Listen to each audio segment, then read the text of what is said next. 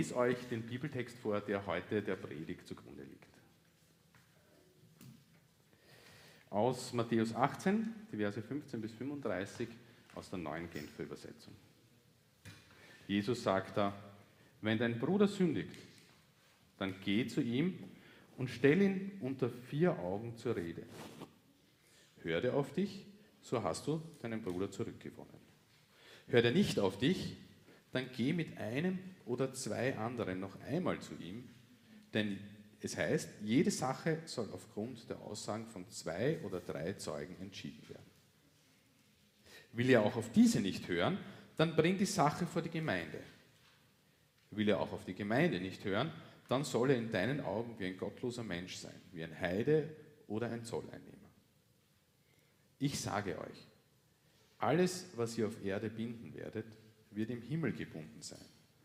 Und alles, was ihr auf der Erde lösen werdet, wird im Himmel gelöst sein. Und noch etwas anderes sage ich euch. Wenn zwei von euch hier auf der Erde darin eins werden, um etwas zu bitten, was immer es auch sei, dann wird es ihnen von meinem Vater im Himmel gegeben, gegeben werden. Denn wo zwei oder drei in meinem Namen versammelt sind, da bin ich in ihrer Mitte. Da wandte sich Petrus an Jesus und fragte, Herr, wie oft muss ich meinem Bruder vergeben, wenn er immer wieder gegen mich sündigt? Siebenmal? Nein, gab Jesus ihm zur Antwort. Nicht siebenmal, sondern 77 Mal. Darum hört dieses Gleichnis. Mit dem Himmelreich ist es wie mit einem König, der mit den Dienern, die seine Güter verwalteten, abrechnen wollte.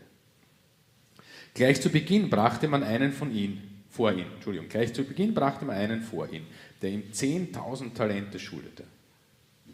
Und weil er nicht zahlen konnte, befahl der Herr, ihn mit Frau und Kindern und seinem ganzen Besitz zu verkaufen und mit dem Erlös die Schuld zu begleichen. Der Mann warf sich vor ihm nieder und bat auf den Knien, hab Geduld mit mir, ich will dir alles zurückzahlen. Da hatte der Herr Mitleid mit seinem Diener, er ließ ihn frei und auch die Schuld erließ er ihm. Doch kaum war der Mann zur Tür hinaus, da traf er einen anderen Diener, der ihm 100 Dinare schuldet. Relativ wenig. Er packte ihn an der Kehle, würgte ihn und sagte, bezahle, was du mir schuldig bist. Da warf sich der Mann vor ihm nieder und flehte ihn an. Hab Geduld mit mir, ich will es dir zurückzahlen. Er aber wollte nicht darauf eingehen, sondern ließ ihn auf der Stelle ins Gefängnis werfen wo er so lange bleiben sollte, bis er ihm die Schuld zurückgezahlt hätte. Als das die anderen Diener sahen, waren sie entsetzt. Sie gingen zu ihrem Herrn und berichteten ihm alles. Da ließ sein Herr ihn kommen und sagte zu ihm, du böser Mensch, deine ganze Schuld habe ich dir erlassen, weil du mich angefleht hast. Hättest du da mit jenem anderen Diener nicht auch Erbarmen haben müssen, so wie ich mit dir Erbarmen hatte? Und voller Zorn übergab ihn der Herr den Folterknechten, bis er ihm alles zurückgezahlt hätte, was er ihm schuldig war. So wird auch mein Vater im Himmel jeden von euch behandeln, der seinem Bruder nicht von Herzen vergibt.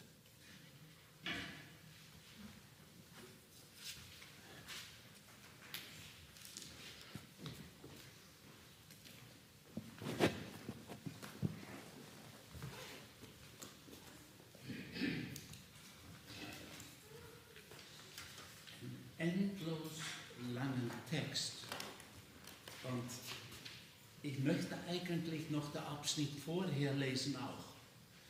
Ich kann mir nicht. Sorry.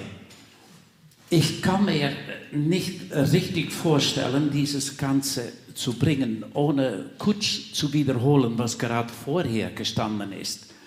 Der Abschnitt direkt vorher Nächstes. Wenn ein Hirte 100 Schafe hat und eines läuft weg und verirrt sich, dann was wird er wohl tun? Wird er nicht die 99 anderen stehen lassen, lassen in die Berge gehen und das verirrte Schaf suchen?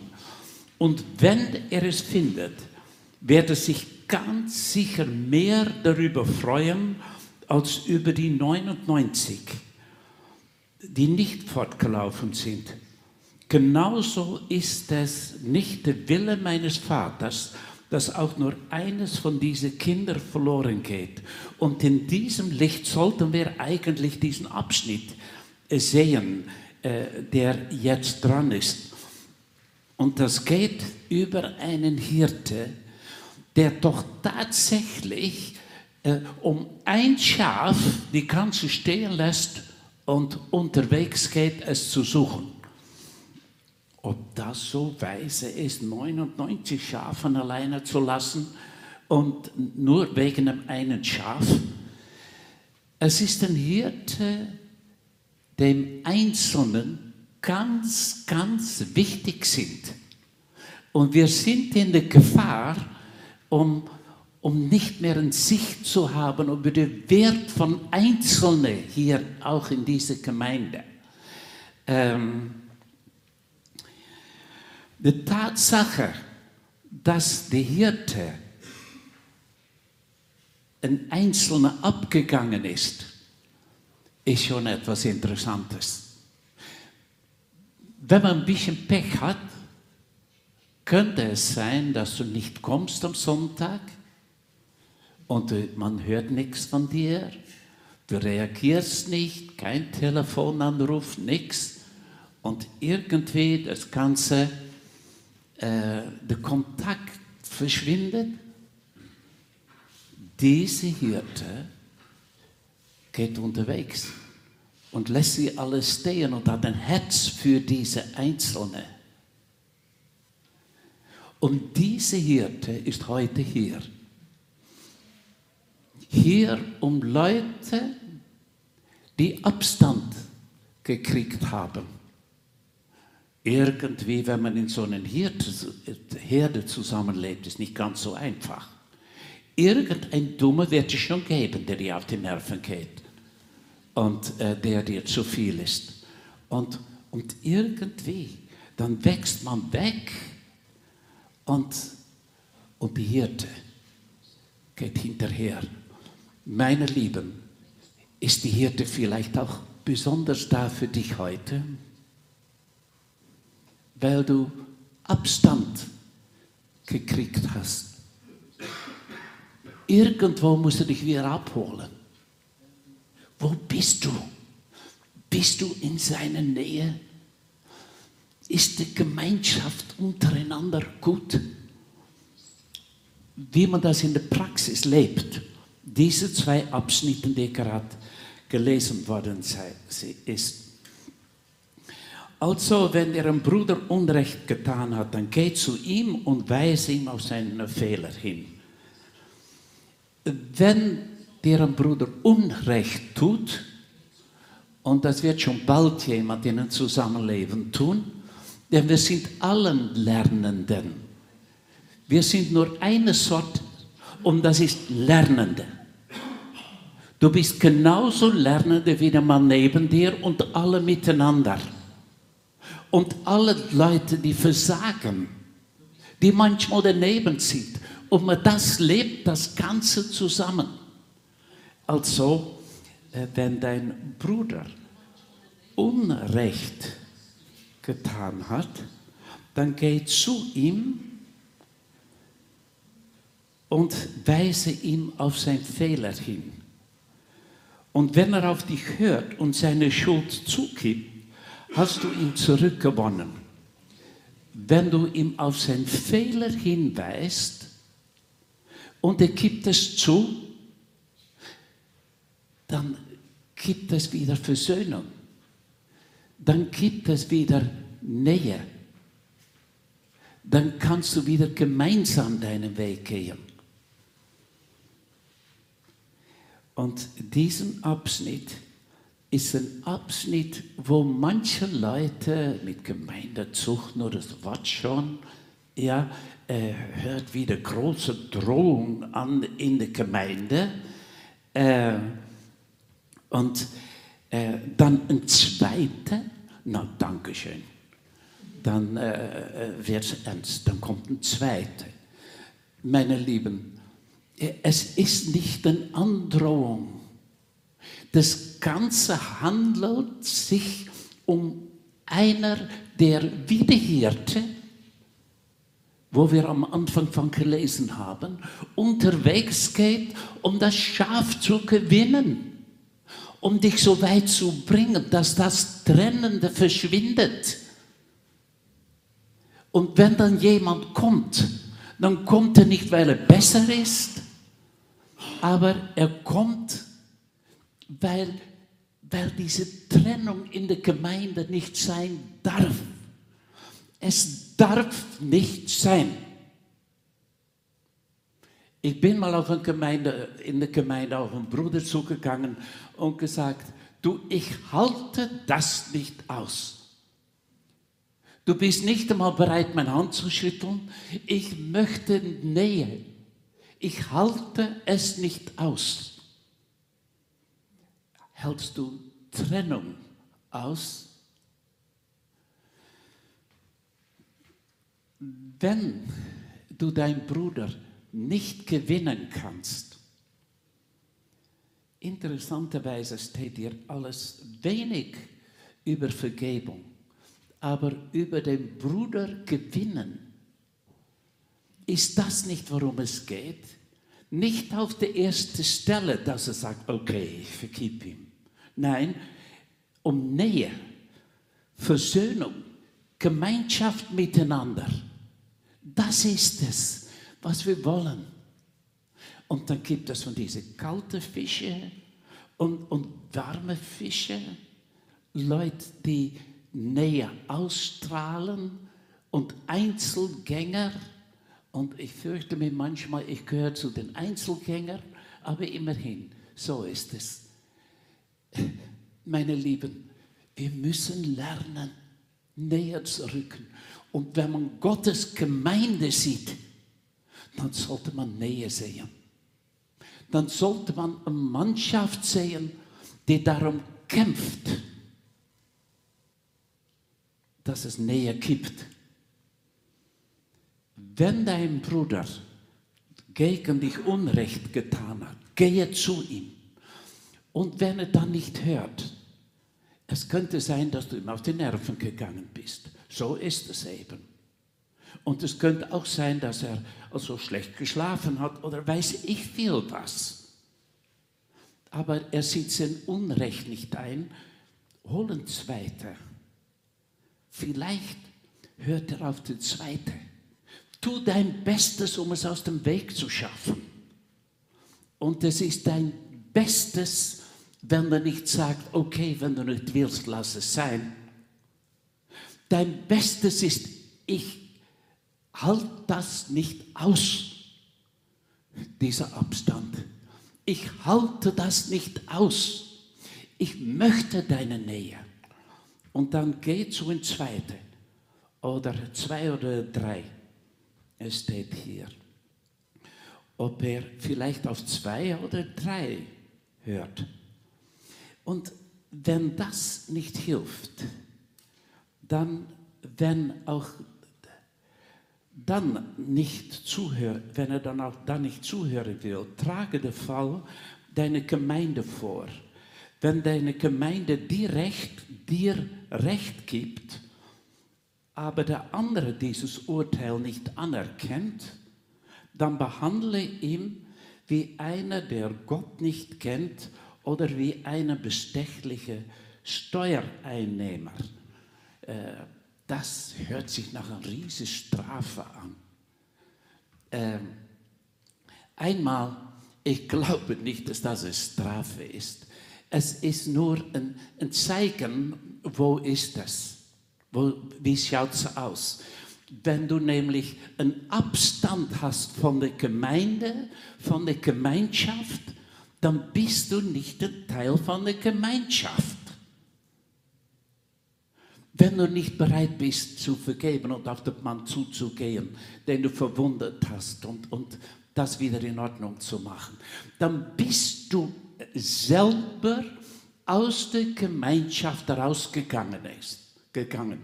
Und um das zu unterstreichen, ist es wichtig, dass der Gemeinde klar sagt, du, Du bist kein Teil mehr von der Gemeinschaft. Ist dir das klar? Behandle ihn wie ein Heiden. Eigentlich ist es ein Ringen, um eine Person zu vermitteln, du, das geht nicht. Wir wollen deine Nähe. Und Gemeindezucht ist nicht Zähne zeigen. Gemeindezucht ist Liebe zeigen, einen Mensch zu gewinnen. Äh, und diesen Abschnitt geht, äh, interessanterweise steht hier auch noch, wenn die Gemeinde dir Recht gibt, die Gemeinde sollte dann nicht das große Urteil sprechen von, und jetzt kommt die Strafe. Nein. Nein, wenn die Gemeinde dir Recht gibt, dann könnte es sein, dass du so äh, schwierig bist, um mit umzugehen. Dass der Mann geplatzt ist, mit dem du zusammen bist. Und dass ein Großteil von der Schuld bei dir liegt, warum das Ganze so geworden ist. Könnte es sein, dass du selber so einiges hast, einen Haken, wo was geschehen muss, wenn die Gemeinde dir Recht gibt. Es ist nicht sicher, dass der andere, der geschimpft hat, dann auf der ersten Stelle der Grund ist. Wenn die Gemeinde dir Recht gibt, dann behandle ihn wie ein bestechlicher Steuereinnehmer. Und dann, ich sage euch, was ihr an, auf der Erde ver, verbietet, ist auch im Himmel verboten. Und was ihr auf Erde erlaubt ist, ist auch im Himmel erlaubt. Und ich sage euch auch, wenn zwei von euch hier auf Erde darin eins werden, eine Bitte an Gott zu richten, dann wird mein Vater im Himmel diese Bitte erfüllen. Denn wo zwei oder drei zusammenkommen, die zu mir gehören, bin ich mitten unter ihnen. Ist das auch wieder nicht ein Akt der Liebe? Wenn zwei oder drei, und der, äh, der Ausdruck zwei oder drei wird gerade vorher erwähnt, wenn zwei oder drei ihm ermahnen, hier wo zwei oder drei dann zusammenkommen, um gemeinsam vor der Person zu beten, dann wird Gott erhören. Ist das nicht etwas, wo es dann Zeit ist zum Beten, nachdem jemand ungehorsam geworden ist? Meine Lieben, eine Gemeinde ist nicht da, um bissig mit Sünder umzugehen. Eine Gemeinde ist da, um liebevoll mit Sünder umzugehen, um das Äußerste probieren, ihn zu gewinnen und ihm nachzugehen. Denn wo zwei oder drei zusammenkommen und zu mir gehören, da bin ich mitten unter ihnen. Und wer ist diese Ich? Das ist der Ich, der hundert Schafen stehen lässt und dann hinausgeht, um das eine Schaf zu suchen. Das ist ein Abschnitt von, nicht von Härte, aber ein Abschnitt der Liebe. Und dazu sind wir berufen. Könnte es sein, dass irgendjemand bei dir abgeschrieben ist im Gedanken. Abgeschrieben, weil er nicht nett genug ist oder entspricht oder weil er dich mal in der Vergangenheit bissig behandelt hat oder weiß ich viel was. Dann ist es an der Zeit, das in Ordnung zu machen. Abstand zu entfernen. Dann ist es an der Zeit, wie die Hirte, unterwegs zu gehen und ihn wieder zurückzuholen. Und nicht dem, der was unternommen hat, soll hier die Initiative nehmen. dem, der verwundet worden ist, soll die Initiative nehmen. Du, wenn du das Gefühl hast, du bist unrecht behandelt wird, okay, dann ist es Zeit für Bewegung. Und was ist dann, wenn er nicht hört? Was dann, Versöhnung hat es dann nicht gegeben, weil er sich nicht entschuldigt hat. Aber Vergebung schon. Es ist schön, dass wir Menschen vergeben dürfen. Und der nächste Abschnitt ist ein Abschnitt, der nicht für Christen und die Gemeinschaft der Christen geschrieben ist. Die erste Aussage, die wir in diesem Abschnitt lesen, ist, wenn dir ein Bruder Unrecht tut, ein Bruder, es handelt um die Gemeinschaft. Der nächste Abschnitt ist also äh, viel breiter. Den möchte ich noch herannehmen. Äh, und das ist ein Abschnitt, äh, der seinen Finger legt auf ein Problem, was sehr viele Leute haben. Äh, wenn wir jemand, der uns was angetan haben, nicht vergeben, dann gehen wir daran kaputt. Dann gehen wir daran kaputt, wenn wir nicht vergeben. Und dann am Ende lesen wir, dass der Mann der dann diese Kleinigkeit nicht vergeben konnte, im Gefängnis sitzt. Seine Freiheit ist hin. Das Leben als Christ hin, nur wenn man nicht vergibt. Kennt ihr solche Leid, die, die ständig nur sich ärgern über jemand? Schlafen schlecht, Depression. Ich, ich denke an einen, der seine Frau ist mit alles Geld verschwunden und ist plötzlich nicht mehr erreichbar, hat, ist von Name geändert und zahlt ihm nichts. Und auf den Tag der Ehescheidung hat er nicht einmal mehr das Geld gehabt, um seine Katze futtern zu können. Kein Groschen hat er gehabt. Seine Frau hat ihm wirklich was angetan. Er hat wahrscheinlich seinen Grund gehabt, dass seine Frau verschwunden war, aber immerhin. Seine Frau hat ihn total verwundet und getroffen. Und äh, depressiv schläft schlecht, schlafen tut er nicht oder wenig und es geht nicht gut. Es geht nicht gut. Er leidet immer noch darunter. Er hat es nicht vergeben und Jahren, Jahren, jetzt schon beinahe 15 Jahren, wo er sich ärgert und eingeschlossen sitzt in seiner Vergebungslosigkeit. Kein freier Mensch im Gefängnis sitzt er. Von seinem eigenen äh, nicht vergeben wollen. Und wenn du auch zu dieser Sorte gehörst, wo es irgendjemand gibt, den du nicht vergeben hast, dann bitte, bitte, bitte, Überleg und vergib, damit du leben kannst, damit du frei wirst.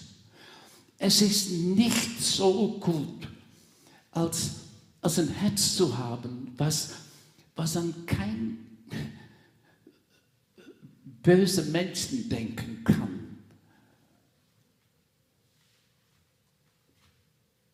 Okay, ich möchte diesen Abschnitt jetzt dran nehmen.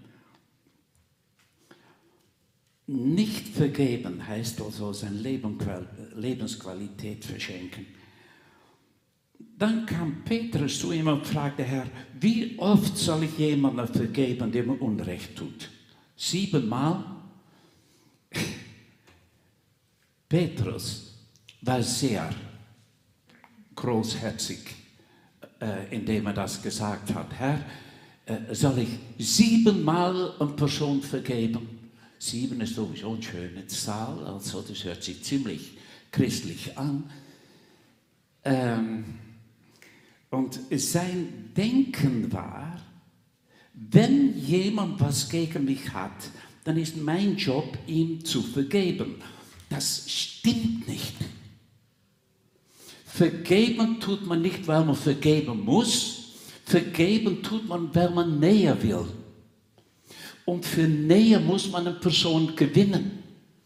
Und Petrus hat einen sehr schwierigen Weg ausgewählt, äh, vergeben zu müssen. Es ist so viel einfacher, wenn eine Person bissig ist, daran zu arbeiten, dass er nicht mehr beißt. Irgendwie zu helfen und zur Seite zu stehen, dass die Person leben lernt. Das ist hundertmal einfacher, als das ständige Beißen zu vergeben. Macht ihr das? Habt ihr das entdeckt? Dass man, dass es so gut ist, wenn man eine schwierige Person hat, dass man ihn gewinnen möchte. Dann kann man leben hundertmal einfacher äh, als ständig zu vergeben. Ja, dann muss man auch vergeben, stimmt, aber dann geht das Vergeben so viel leichter wenn man einer Person helfen möchte. Aber gut, dieser Abschnitt äh, geht hier weiter.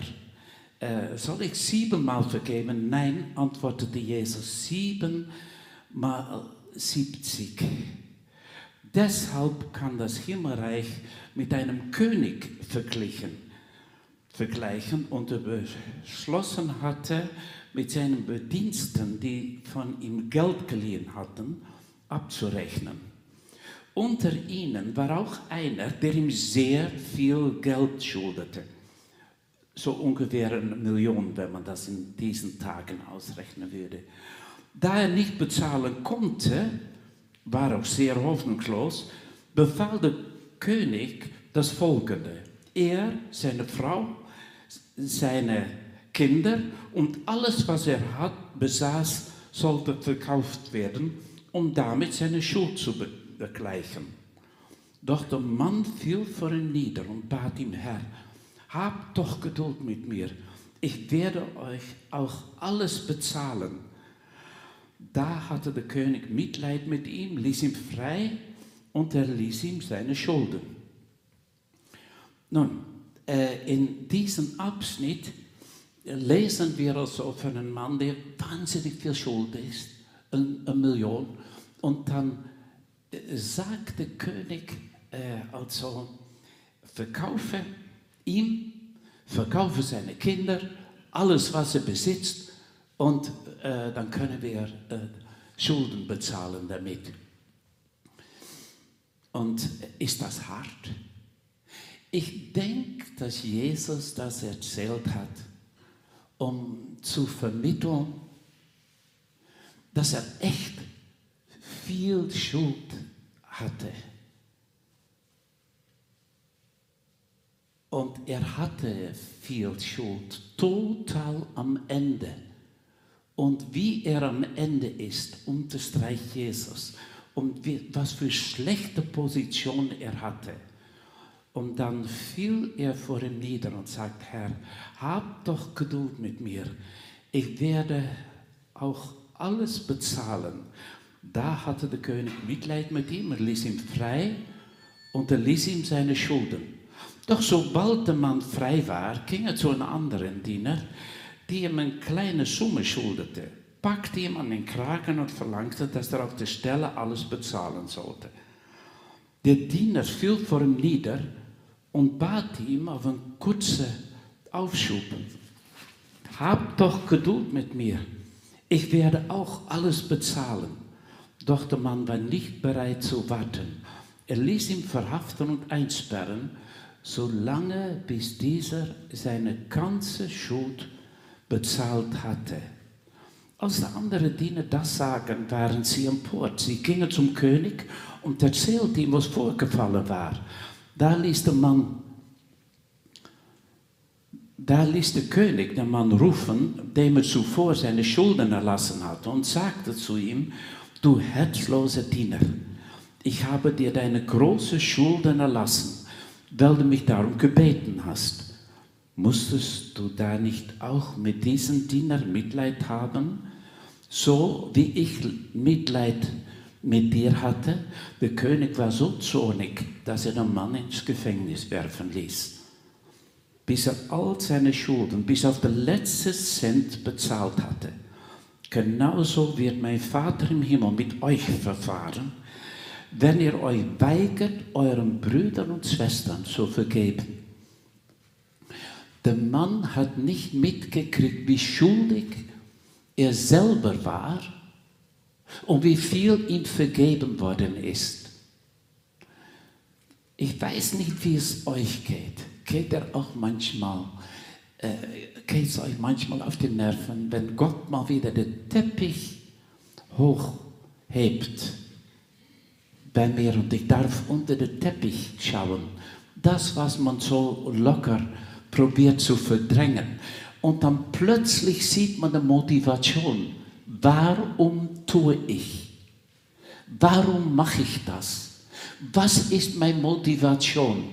Und dann schaut man plötzlich ein bisschen hinter dem, was man ist, mit all seiner Frömmigkeit und sogenannte gute Sachen. Ja, dann sieht man eine Tiefe, wo es einem schlecht wird, weil es so tief in unsere Herzen steckt. Diese falsche Motivation, wo wir nicht der andere suchen, nicht seine Ehre, nicht Gottes Ehre, wo man das alles, was Gott tut, in die eigene Tasche steckt und Gott segnet und was ich mache, ich stecke es in meine Tasche und ich tue, als ob es mein Produkt ist. Meine Lieben, es ist erschreckend, wenn Gott einem zeigt, wie man selber ist. Das hilft, um zu vergeben. Das gibt einem eine andere Haltung der andere gegenüber. Auf ein anderer Abschnitt in, in de, bei der Bergpredigt äh, sagt Jesus also, wenn du deinen Bruder siehst mit einem Splitter im Auge, dann schau erst bei dir selber, hol den Bal Balken, einen Balken aus deinem Auge, um, um dann den Splitter aus dem Auge deines Bruders entfernen zu können. Balken im eigenen Auge haben und finden und wissen, dann kann man an den Splitter von anderen arbeiten. Meine Lieben, um zu ermahnen, braucht man Demut. Dann hast du noch eine Chance auch, dass die Leute es abnehmen. Dann stehst du als der Kleine da und der andere ist nicht dem, der so unmöglich ist dann steht eine ganz kleine Person vor ihm. Eine achtet der andere höher als sich selbst. Es ist so wichtig, so wichtig, dass wir in alle Demut auf anderen zugehen. Und, und dann ist es auch so viel einfacher abzunehmen für den anderen, wenn du einen Mist gemacht hast. Das ist schon mal ein Punkt. Ähm, und dann sagt also auch diesen Mann, hab doch Geduld. Das sind die genau gleichen Worte, als die er selber gebraucht hat bei der König. Hab doch Geduld, ich werde alles bezahlen, hat er wörtlich auch äh, bei seinen Schuld gesagt. Und äh, der Mann hatte kein Geduld. Meine Lieben, pass auf. pass auf, dass es nicht Leute gibt, denen du nicht vergeben kannst. Lass es nicht zu. Und das ist also der Abschnitt, wo wir gerade gelesen haben. Die Bereitschaft zu vergeben, die Bereitschaft nachzugehen, eine Person zu gewinnen, das Schaf wieder zu holen, was weggelaufen ist. In Epheser Kapitel 5, Vers 31. Befreit euch von Bitterkeit und Wut. Bitterkeit und Wut. Und manche Leute sind ganz schön bitter für was ihnen angetan worden ist. Und es ist wirklich äh, keine Kleinigkeit, aber sie sind bitter geworden. Und, und dann hat man nochmals eine Chance auf einen Dominoeffekt auch. Dass nicht nur du bitter bist, aber weil du bitter bist, werden auch Leute in deiner Nähe dich nicht aushalten können und müssen Leute dich tragen. Und es fängt an, seine Kreise zu ziehen. Und deine Vergebungslosigkeit zieht Kreisen. Es ist vor 15 Jahren, hat Kurt Weber gepredigt. Er weiß das selber vielleicht nicht einmal mehr. Es war aufgeschrieben und es ist meine Stärke nicht, äh, bei aufgeschriebenen Predigten zuzuhören. Äh, ich, das war das, vielleicht das erste Mal, dass ich in der Tuga geheult habe. Er hat gesprochen über Achan. Über Achan, der gesündigt hat und wie er seine Kreise gezogen hat. Das ganze Volk hat bei dem Kampf um Ei verloren. Mein Sündigen hat viele Folgen. Mein Sündigen hat mit der Gemeinde zu tun. Darum auch in der ersten Abschnitt, dass die Gemeinde äh, was sagen muss wegen der Person.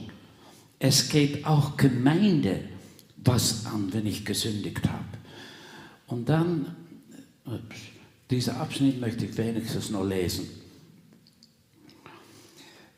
Befreit euch von Bitterkeit und Wut und Ärger, harte Worte und üblen Nachrede sowie jede Art von Bosheit. Statt, seid stattdessen freundlich, meine Lieben, freundlich und mitfühlend zueinander und vergebt euch gegenseitig, wie auch Gott euch durch Christus vergeben hat. Vergeben wie Gott. Vergeben wie Gott und vergebt euch gegenseitig, wie auch Gott euch durch Christus vergeben hat. Folgt in allem Gottes Beispiel, denn ihr seid geliebte Kinder. Ihr seid seine geliebte Kinder. Euer Leben soll von Liebe geprägt sein, wie auch Christus uns geliebt hat. Denn er hat sich selbst als Gabe und Opfer für unsere Sünden gegeben. Und dann dieser letzte Abschnitt. Diesen Mann landet im Gefängnis. Seid ihr frei? Frei, weil ihr allen vergeben habt. Wenn ihr nicht vergeben habt, staunt nicht, dass er bitter wird. Denn ohne diese Lebensquelle von Gott kann man nicht leben. Im Vater unser beten wir sogar. Vergib unsere Schuld, wir vergeben unsere Schulden. Schulden. Und Gott kann uns nicht Nähe und Leben schenken, wenn wir nicht vergeben.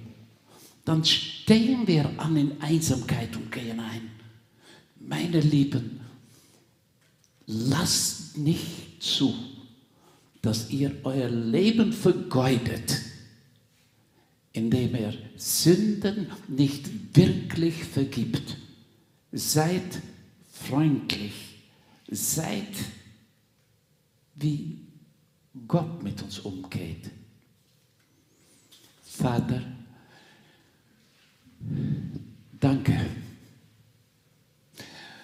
Wenn hier heute jemand im Gefängnis sitzt, dann möchte ich dich bitten für diese Person, dass, dass sie bereit ist zu vergeben. Und, und anfängt, dieser Person zu helfen, leben zu lernen. Vater, mache du uns zu denen, die lieben und kümmern und Kreise ziehen des Lebens und, und dass wir eine Spur zurücklassen von Frische und Leben. Amen.